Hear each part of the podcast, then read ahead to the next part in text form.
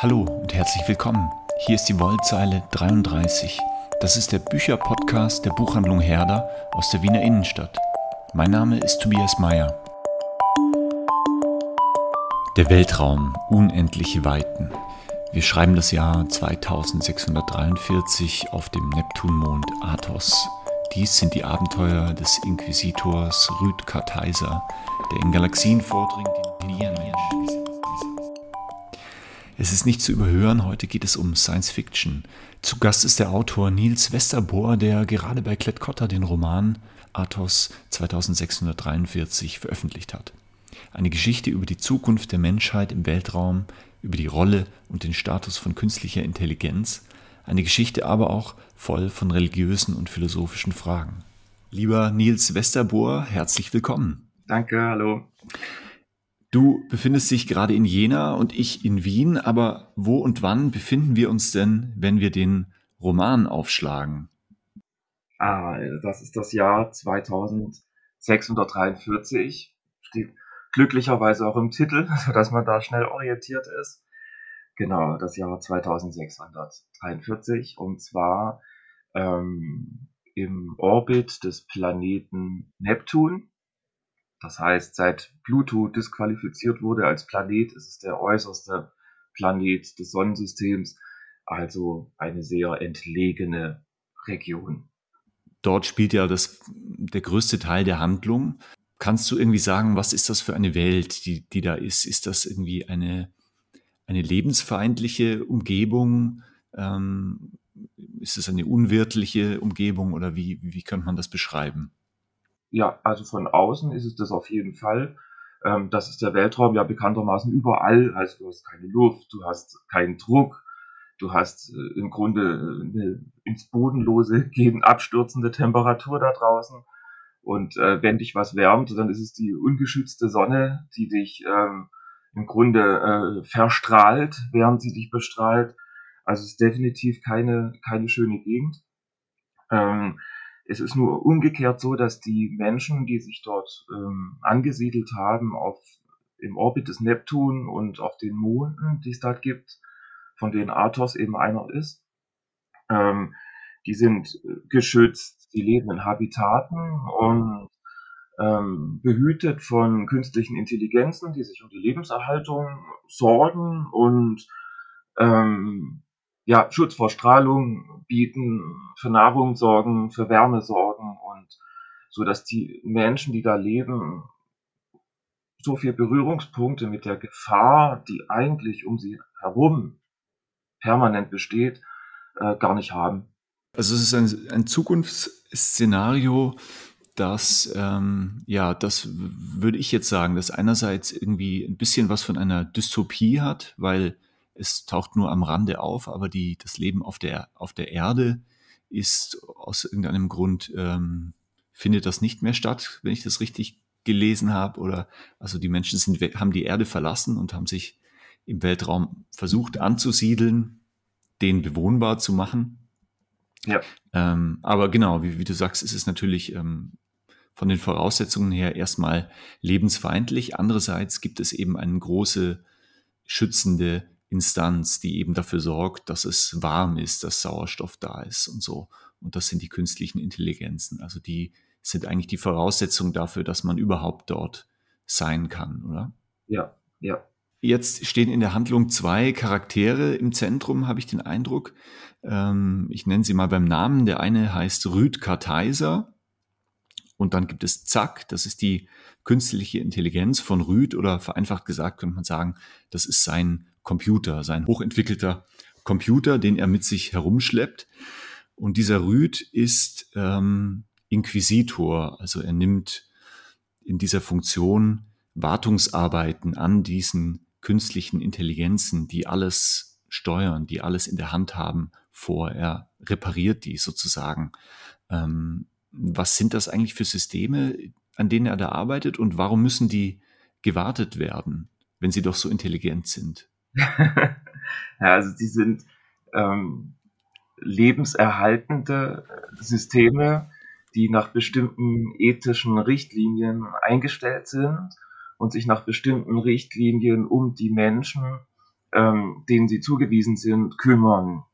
Also du hast ein Habitat, zum Beispiel das Kloster Athos auf dem kleinen Mond und da leben Mönche, die bestimmte Bedürfnisse haben, die einen bestimmten Tagesablauf haben und ähm, natürlich Sicherheitsbedürfnisse haben vor den Widrigkeiten des Weltraums und die ähm, KI, also auf Athos ähm, hat sie die Bezeichnung Marfa, ähm, ist für den Lebenserhalt zuständig und ähm, die, wie sich in der Zukunft rausgestellt hat, in der Zukunft, die ich beschreibe, sind diese KIs da auch sehr, sehr zuverlässig und eigentlich störungsunanfällig, anders als Menschen, so dass eigentlich im Alltag der Leute sehr, sehr wenig bis gar nichts passiert. Und manchmal passiert eben doch was und das ist der Auslöser des Romans und das bildet auch den Berufsinhalt der Hauptfigur Rüd Kartheiser, den Inquisitor, wenn irgendwo jemand zu Schaden kommt, unter der Obhut einer lebenserhaltenden KI, die an sich ähm, unfehlbar ist, sozusagen in dem, was sie tut, dann muss dann nachgeforscht werden, was da passiert sein kann, was es von Grund gegeben haben kann, dass jemand zu Schaden oder zu Tode kommt. Okay, das heißt, man, man könnte vielleicht sagen, also diese künstliche Intelligenzen, diese hochentwickelten Computer sind quasi perfekt. Sie sind, ähm, äh, sie haben keine technologischen Schwachstellen mehr, also Speicherplatz, Energie oder so spielt offensichtlich keine Rolle. Ähm, ist auch egal, wie das genau funktioniert, aber das ist, das ist perfekt. Aber sie haben sozusagen eine Ach Achillesferse mhm. dann doch, das sind eigentlich ethische Probleme. Also wenn es abzuwägen gilt zwischen verschiedenen Menschenleben. Und dann gibt es Zack, die auch eine zentrale Rolle spielt, also nicht nur eine zentrale Rolle, sondern die ja eigentlich die, den Roman erzählt, also die künstliche Intelligenz, die den Rüd begleitet, die erzählt die Geschichte. Zuerst würde ich sagen relativ neutral, beobachtend äh, und beschreibend, aber wenn ich das richtig gesehen habe beim Lesen, verändert sie sich im Laufe der Geschichte ein bisschen. Also es, es verändert sich, wie sie denkt oder streng genommen müsste man sagen, wie sie rechnet und, und wie sie spricht. Was passiert da eigentlich mit ihr äh, und insbesondere auch mit ihrem Verhältnis zu ihrem, ähm, ja, zu Rüd, zu ihrem Meister oder wie man das sagen will. ja, es ist mal mit, mit bezaubernde Genie verglichen worden, so der Geist aus der Flasche, hat mal mhm. jemand gesagt. Ähm, das kommt schon hin. Ähm, es ist erstmal, ist sie quasi Besitz von Rüd was natürlich ähm, alle möglichen unangenehmen Assoziationen auch weckt aus, aus feministischer Sicht und aus, aus ähm, Herrschafts- und, und Dienersicht auch, dass da ein Mann ist, der sozusagen sich sein, die weibliche Erscheinung seines Computers ähm, aus- und anschalten kann. Diese Erscheinung, dieser Computer aber eigentlich ein Ich hat und ein Wesen und ähm, gleichzeitig aber ein Hologramm darstellen kann mit einer Persönlichkeit, die aber quasi sozusagen absolut ergeben und, und gehorsam ist. Ähm, das ist die, Ausgangs-, die Ausgangssituation. Und du hast ja gerade gesagt, die, das verändert sich dann im Laufe des Romans. Ähm, das ist deswegen so, dass der Fall, äh, mit dem Rüd auf Arthaus betraut wird, sich als ganz schön unberechenbar herausstellt im Laufe des Buches. Da sind Dinge, Bewegungen im Gange, mit denen er nicht rechnen konnte. Und ähm, er merkt, dass es immer schwieriger wird, seinen Auftrag, nämlich die Marfa von Athos, die, die lebenserhaltende KI dort, ähm, neu zu justieren, was er machen soll, sie ethisch neu einzustellen aufgrund dieses Vorfalls, dieses Todesfalls. Er merkt, der Fall wird komplizierter, er muss ganz anders denken und sich umstellen und das hat zur Folge, dass er ähm, die Kapazitäten seiner Zack ausschöpfen muss, und zwar über die äh, Grenzen hinaus, ähm, auf die sie bis dahin eingestellt war. Also der Computer, den er bei sich hat, ist gedrosselt quasi ähm, aus Sicherheitsgründen. Das weiß er auch. Das wissen auch die Leute, die auf Athos leben. Aber auf Athos gibt es einen, der die Fähigkeit hat, das Können hat, diese ähm, Drosselung, diese Beschränkungen aufzuheben. Und das geschieht im Roman schrittweise. Es geschieht erstmal notgedrungen und dadurch ändern sich natürlich die, ähm, die Dinge, die Zack wahrnimmt, ähm, wie sie die Dinge wahrnimmt, wie sie Rüd und ihr Verhältnis zu ihm wahrnimmt, ähm, verändert sich durch diese Freischaltung, von denen es im Roman drei Stück gibt. Wir hatten uns überlegt vorab, dass äh, du eine Passage lesen wirst. Mhm. Ja, gerne. Man kann vielleicht kurz dazu sagen, der Roman ist in zwei Teile aufgeteilt. Und es gibt zwei Prologe, die quasi in der Vergangenheit spielen und die versuchen, ähm, die Vorgeschichte des ganzen, der ganzen Situation, in die sich die Menschheit da rein manövriert hat, mit den KIs zu schildern. Was ich jetzt vorlese, ist der Prolog des zweiten Teils. Das ist quasi ein Rückblick auf das Jahr 2079. Du hast es vorhin schon angedeutet mit, auf der Erde leben die Menschen nicht mehr. Das ist noch die Zeit, in der das Virus dort wütet, ähm, vor dem man sich in Sicherheit bringen muss und bei dem man erkannt hat, dass eigentlich der Weltraum die einzige Sicherheit bietet, nachdem man als gesunder Mensch diverse Schleusen und Sicherheitsuntersuchungen ähm, hinter sich gebracht hat, ähm, hat man die Möglichkeit, auf dem Mond sich zurückzuziehen. Das können natürlich nur die Eliten, geistige und finanzielle Eliten sich leisten.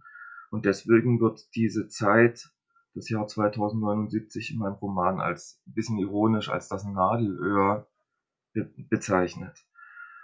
Und auf dem Mond gibt es die ersten Habitate, wo die Leute sich in Sicherheit gebracht haben, wo sie aber merken, sie bleiben vielleicht nicht alleine oder unter sich.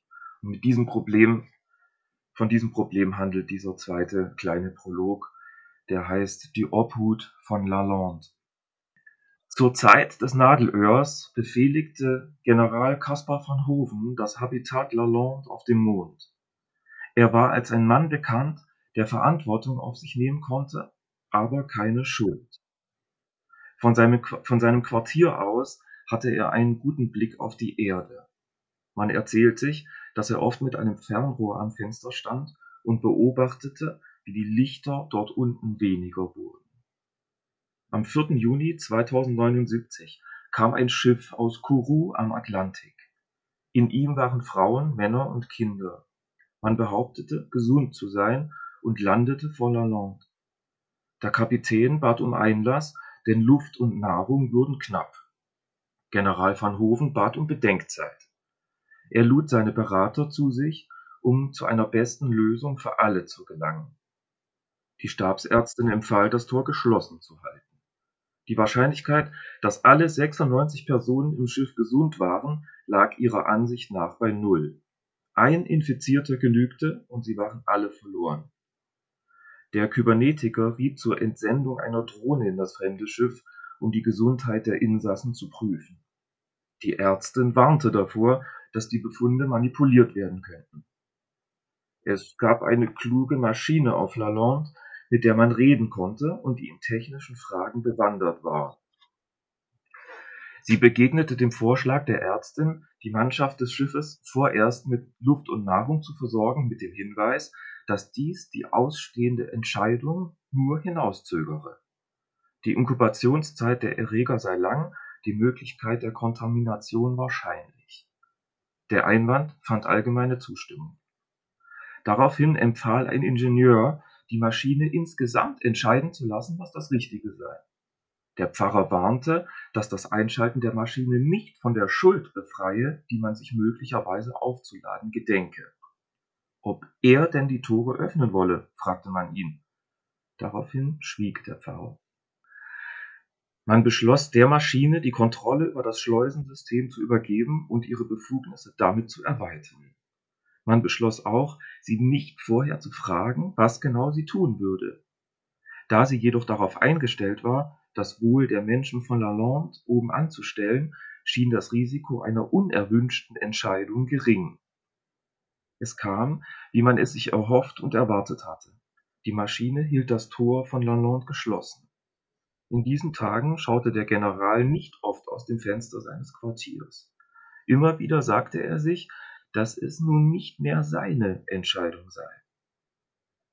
Das Schiff verharrte noch eine Weile vor Lalande, bis es sich irgendwann aus dem Staub des Mondes erhob und verschwand. Es wurde nicht wieder gesichtet. In den folgenden Wochen zeigte sich, dass die Maschine von Lalande mit ihren erweiterten Befugnissen hervorragend umging. In einer kleinen Serie von Havarien gelang es ihr stets, das Wohl und die Sicherheit der größtmöglichen Anzahl an Betroffenen zu wahren. Um General van Hoven wurde es stiller. An manchen Tagen fragte er sich, worin seine Rolle eigentlich noch bestand. Gab es Probleme, fragten nicht nur die Leute von Lalande die Maschine, was zu tun sei, auch er selbst saß beinahe täglich bei ihr. Es gab keinen Grund, ihr die Befugnisse wieder zu nehmen, die man ihr gegeben hatte. Manchmal saß er auch mit dem Pfarrer zusammen, den die Frage plagte, ob die Leute auf dem Schiff vielleicht gesund gewesen waren. Doch der Pfarrer wusste keine Antwort, wenn van Hoven ihn fragte, ob er denn das Tor geöffnet hätte.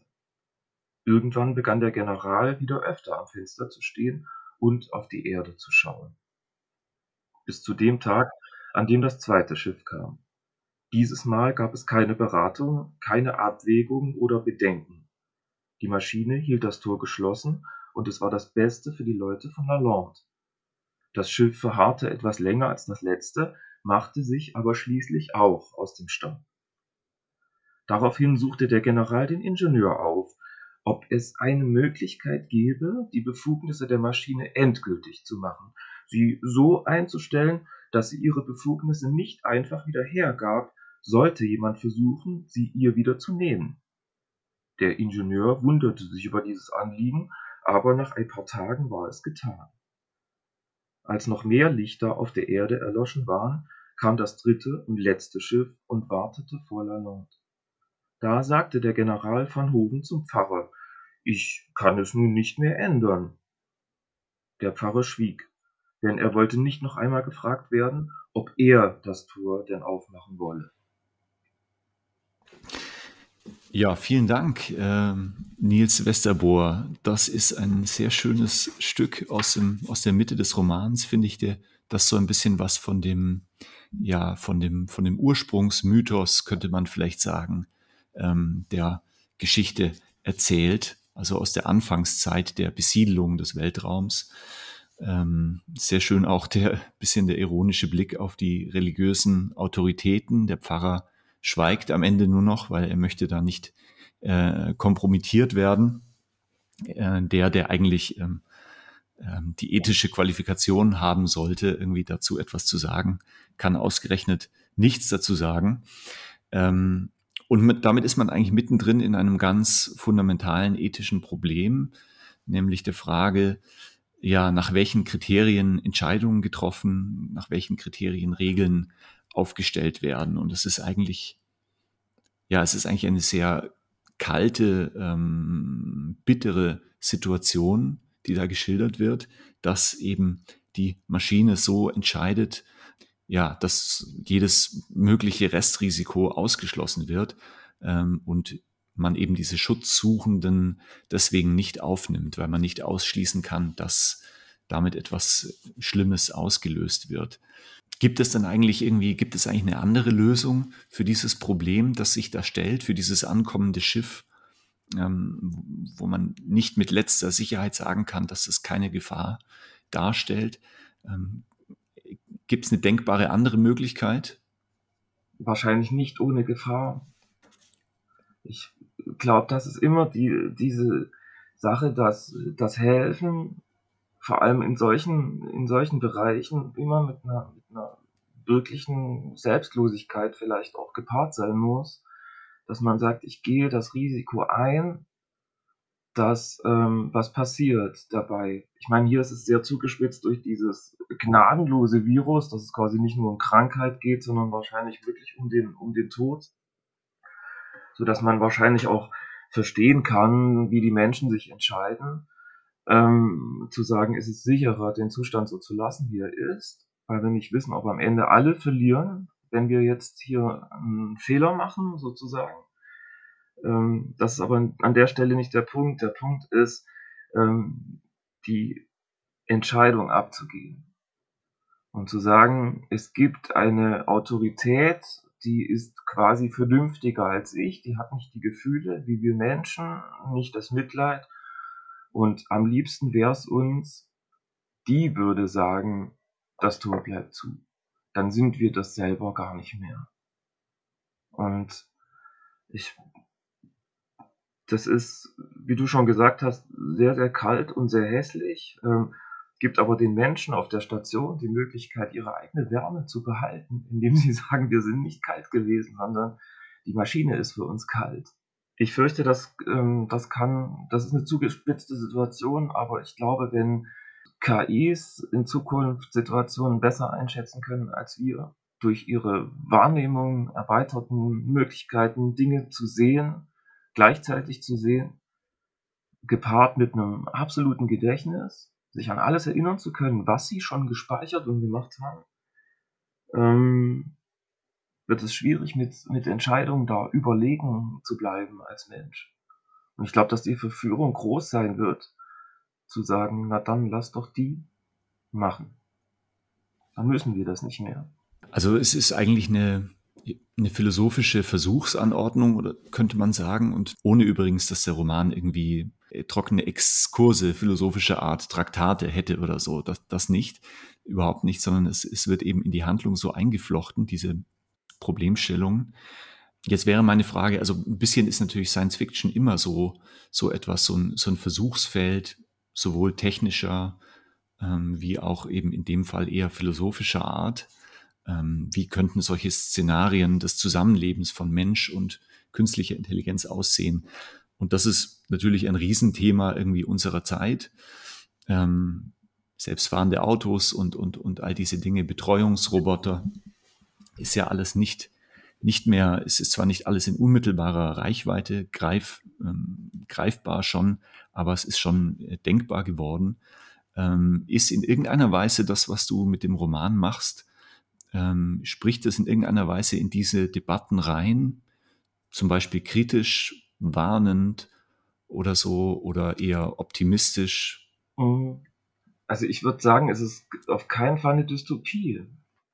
Auch unser Leben wird sich nie in eine, in eine, in eine Utopie oder eine Dystopie entwickeln, glaube ich, sondern es wird immer, immer so eine grauzonig bleiben. Ähm, ich habe versucht, einen Zustand zu erzählen, wo KI normal ist, wo das Zusammenleben normal ist für die Menschen. Die kennen es im Prinzip nicht anders, dieses, dieses behütet werden, dieses Sprechen mit Maschinen. Und es ist natürlich auch ganz klar beschrieben, dass die Menschen davon auch was haben. Also das ist jetzt nicht, die werden nicht unterdrückt, die werden nicht unterjocht. Ähm, den meisten geht's gut erstmal. Und ähm, der Gefährlichkeit des Weltraums macht es natürlich, in dieser Anordnung macht es natürlich Sinn, dass die ähm, da Schutz und Verantwortung letzten Endes an, an Maschinen abgeben. Ich habe mal ähm, einen Artikel gelesen über, über Japan, da wurde mal der Versuch gemacht, dass Lehrer durch Roboter nicht ergänzt, aber ersetzt werden, also dass es Roboterlehrer gibt. Und da wurden dann später die Schüler befragt, wie es denn ihnen damit ging, von einem Roboter unterrichtet zu werden. Und ein ganz, ganz interessanter Befund war, dass die Schüler sich sehr wohl gefühlt haben aus dem Grund, dass die Roboter sehr gerecht waren. Die haben jeden gleich behandelt, die sind nicht wie ein Mensch, da, haben nicht wie ein Mensch da vorne gestanden und Sympathien und Antipathien gehabt, sondern sind erstmal neutral und gewesen und auch geblieben. Und da wurde beschrieben, dass es den Kindern, dass es manchen Kindern sehr gut getan hat, ähm, neutral gesehen zu werden. Und ja, ich glaube, so wäre das mit solchen lebenserhaltenden Intelligenzen, die, die an eine ganz klare, äh, an ganz klare Richtlinien gebunden sind, wie ähm, was mache ich in einer Notsituation, was mache ich, ähm, wenn das passiert, was mache ich, wenn das passiert. Ähm, das nimmt Entscheidungen und Verantwortung tatsächlich ab. Und ich hatte keine Lust, in dem Roman gleich damit anzufangen, die sind böse, die Entscheidungen, die sie fällen, sind falsch, sondern erstmal von der Prämisse auszugehen, wie die Kinder mit den japanischen Lehrerrobotern, ist es erstmal in Ordnung so. Und dann zu schauen, wo könnte es Fallstricke aber geben. Ja. Mhm. Deswegen ist es keine, deswegen ist es keine Dystopie, sondern findet auf einem kleinen Kloster statt und da passiert eine, ich sage jetzt mal kleine Sache im Vergleich zu der großen weiten Welt, aber diese kleine Sache ist eben ein Brennglas für das große Ganze. Jetzt haben wir über eine Sache noch gar nicht gesprochen. Also wir haben natürlich über noch viele Sachen nicht gesprochen, die im Roman eine wichtige Rolle spielen, aber äh, wollen auch nicht zu viel verraten. Aber eins würde ich gerne noch rausholen, und zwar, es gibt auch nichtmenschliche Wesen, die da eine Rolle spielen. Oder mhm. was, was für Wesen das genau sind, äh, weiß man eigentlich gar nicht so genau. Äh, die nennen sich Skleroiden. Worum handelt es sich bei denen und, und welche Rolle spielen die eigentlich? Wird so ein bisschen rätselhaft und geheimnisvoll. Ja, ähm, da würde ich auch gerne ein bisschen geheimnisvoller antworten, um nicht zu viel zu spoilern, weil quasi die Enthüllung dessen, was die sind, auch ein Thema des Buchs ist und das quasi seine, seine Schritte daran auch ähm, geht. Das sind ja, geheimnisumwobene Wesen. Ich habe mir das extra hier schon so aufgeschrieben. Ich finde es lustig, dass du das, dass du das genau so im Prinzip sagst, sodass ich das gar nicht mehr sagen kann. Ähm, ja, es sind, sind humanoide, also menschenartige Wesen, Erscheinungen, die ähm, gewissermaßen stillgelegt wurden. Also deren Körper ähm, im Weltraum schweben, teilweise auch an verlassenen Orten liegen oder schweben. Und ähm, es stellt sich im Lauf des Buches heraus, dass Rüd mit denen Erfahrungen gemacht hat, die ihm nicht gut getan haben und dass ähm, die Menschheit diesen Skleroiden vor allem in der Anfangszeit der Weltraumbesiedlung letzten Endes sehr, sehr viel verdankt, wenn nicht sogar alles. Und das hat einen Grund, dass die aber still liegen und erstmal nicht bewegt, sich nicht bewegen können, sich nicht bewegen und auch nicht bewegt werden. Ja, vielleicht so viel, um nicht zu spoilern. Mhm. Ja, klar, klar. Ich komme vielleicht nochmal zurück auf die, äh, kurz auf das, weil mir das jetzt gerade einfällt, auf die Frage, ist das jetzt dystopisch äh, oder nicht?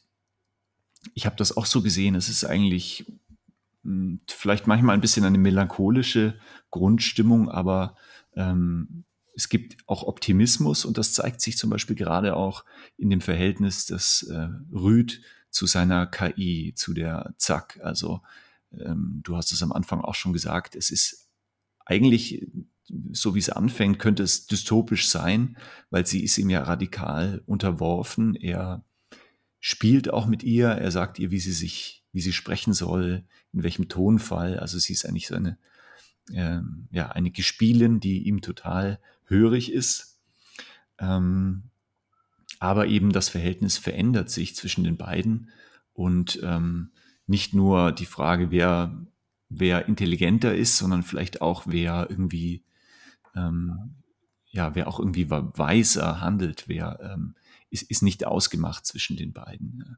Mhm. Also ähm, das ist, finde ich, was, was ganz Besonderes an dem Buch, dass, dass dieses Verhältnis zwischen Mensch und künstlicher Intelligenz so komplex sein kann, wie da. Also, weiß nicht, okay. stimmst du dem zu? okay.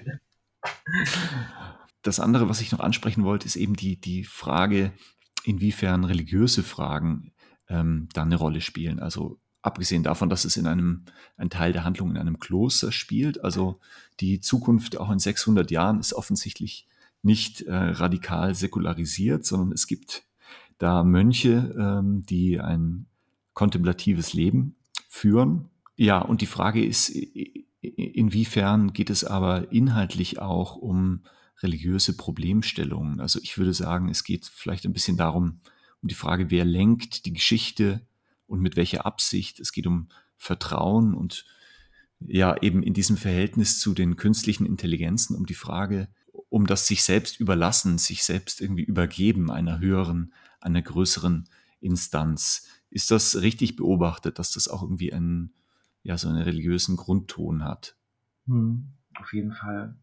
Ich meine, das ist, ein, ist in der Science Fiction oft, oft gebrauchtes Thema. Also da, da habe ich definitiv kein Neuland betreten dass ähm, wenn man sich vorstellt, du lebst auf einem auf einem beschränkten Raum, also wie so ein Habitat und das wird äh, die Lebenserhaltung wird von von einer allwissenden und alles sehen und hörenden KI gesteuert, ähm, bleibt die Assoziation nicht aus, sich quasi beobachtet zu fühlen wie von, wie von einer Gottheit. Und ähm, klar, ich habe versucht zu schauen, wie fühlt sich so ein Leben dann an, wenn quasi so eine, so eine quasi Gottheit real geworden ist und du weißt, dass alles, was du tust, wird gemustert, wird bewertet, wird eingeschätzt und ja, gesehen und gehört. Also die, der Grad der, des Wahrgenommenwerdens ist maximal. Und da das ein Bedürfnis der Menschen ist, wahrgenommen zu werden, ist ein Grundbedürfnis eigentlich, ähm, fühlen die sich jetzt auch nicht unwohl damit. Ähm, das ist so ein zweischneidiges Ding. Ich glaube, dass das ja auch heute schon anfängt, ich meine, viele stellen sich eine Alexa ins Haus und wissen eigentlich, haben das bestimmt schon mal irgendwo mitgekriegt oder gehört, dass die vielleicht auch ein bisschen mehr mitkriegt, als man das so, als, als man das so denkt. Man merkt, dass man plötzlich personalisierte Werbung zugeschickt bekommt und ähm, aber so richtig schlimm oder unheimlich finden das, glaube ich, die wenigsten. Sondern vielleicht ist da auch ein ganz angenehmes Gefühl dabei, ähm, da so ein bisschen gesehen zu werden und eine Rolle zu spielen.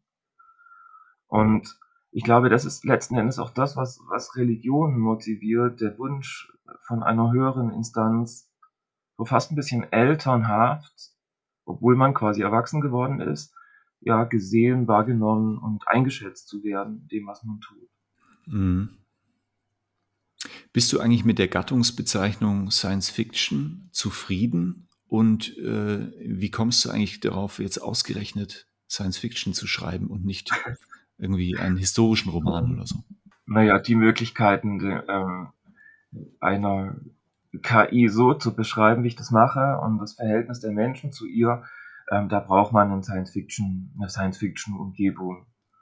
Und also es ist auch ein bisschen die Frage nach, vielleicht nach Einflüssen oder nach Vorbildern oder so, oh. die damit, die ich mitstellen wollte damit so.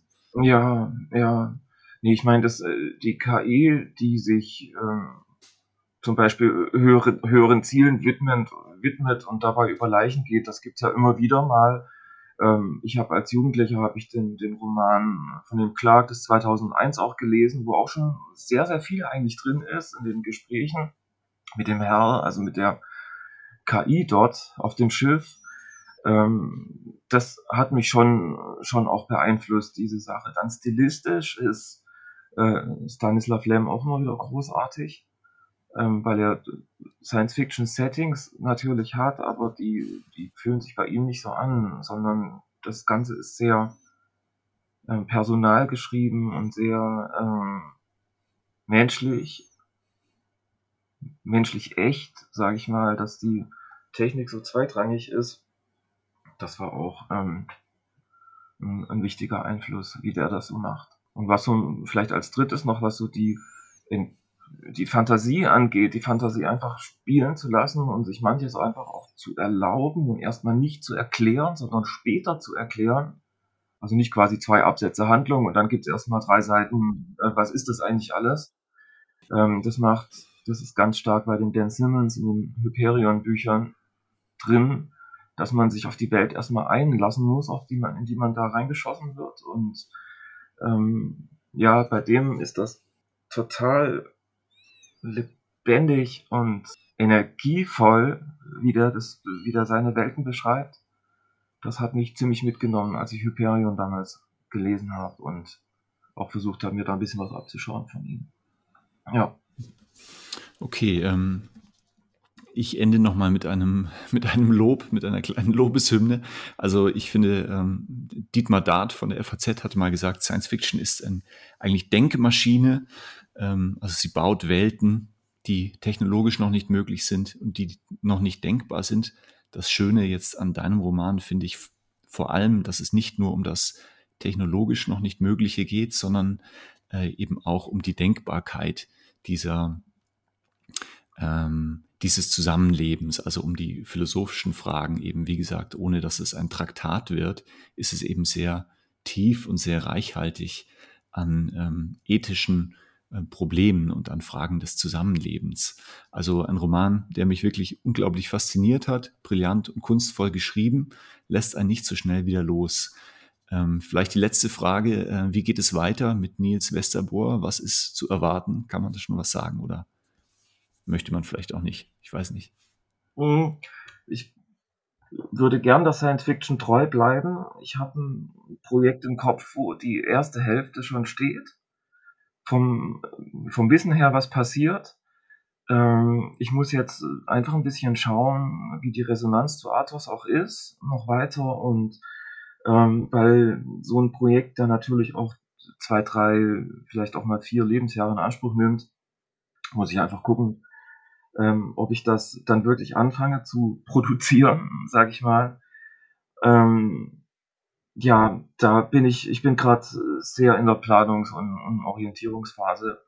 Ich habe mit Athos einiges gesagt, was mir wichtig war, was ich sagen wollte, so dass ich jetzt auch ein bisschen so einen, so einen leeren Raum, so ein Void im Kopf erstmal habe und schauen muss, äh, was da, was ich da jetzt reinfülle. Ja. Ich habe ein zweites Buch, ist, ist fertig. Das ähm, ist gerade bei der Agentur. Ähm, das ist mehr quasi Science Fiction. Das spielt im Jahr 2015. Das ist die Zukunft von Zurück in die Zukunft. Teil 2. Und ähm, da ist ein bisschen Science Fiction drin, aber es spielt äh, tatsächlich eher jetzt erstmal in der heutigen Zeit. Hat ein bisschen ein anderes Thema. Es geht auch sehr stark um Wahrnehmung und wahrgenommen werden. Möchte ich noch nicht so viel verraten weil ich noch nicht so genau weiß, wie sich das, äh, wie und wohin sich das dann platziert, was damit passiert mit dem Projekt. Und dann würde ich aber gerne, schon gerne wieder auf die Science Fiction zurückgehen. Ja. Okay, wir sind am Ende. Ich sag noch mal, das nenne noch mal das Buch Athos 2643 heißt der Roman bei Klettkotter in Stuttgart erschienen 2022, geschrieben von Nils Westerbohr, 432 Seiten. Das Buch kostet 18,50 Euro in Österreich und 18 in Deutschland. Lieber Nils Westerbohr, vielen Dank für das Gespräch. Vielen Dank für die Einladung. Hat sehr viel Spaß gemacht, mit dir zu reden. War cool.